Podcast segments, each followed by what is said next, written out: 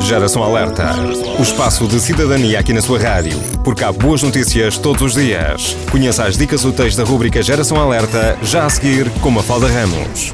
A Sociedade Ponto Verde incorpora o código que permite chegar aos consumidores daltónicos. Foi há um ano que a rúbrica Geração Alerta apresentou o projeto de Código de Neiva, um sistema universal de cores para ajudar os daltónicos nas várias aplicações que hoje em dia são utilizadas pelas cores. A Sociedade Ponto Verde vai incorporar este código, o Color Ed, nos seus materiais de comunicação com brochuras e sinalética. Desenvolvido com base nas três cores primárias, representadas através de símbolos gráficos, o código Color Ed assenta no conceito da adição de cores, permitindo ao daltónico relacionar os símbolos e facilmente identificar toda a paleta. Assim, o código torna-se numa espécie de jogo mental, fácil de memorizar e aplicar em situações do dia a dia. O branco e o preto juntam-se para orientar as tonalidades claras e escuras. O sucesso da recolha seletiva e a reciclagem de resíduos das embalagens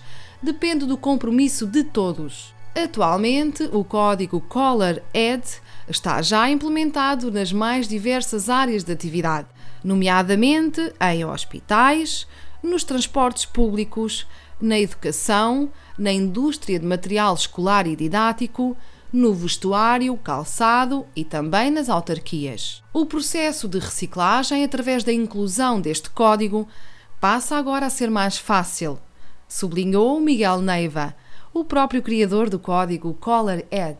O daltonismo, ou a cegueira da cor, é uma limitação que afeta 10% da população mundial masculina, aproximadamente 350 milhões de pessoas em todo o mundo. Esta limitação de condição hereditária é transmitida através do cromossoma X. São boas notícias para a inovação em Portugal e para a reciclagem e sustentabilidade no nosso país. Geração Alerta.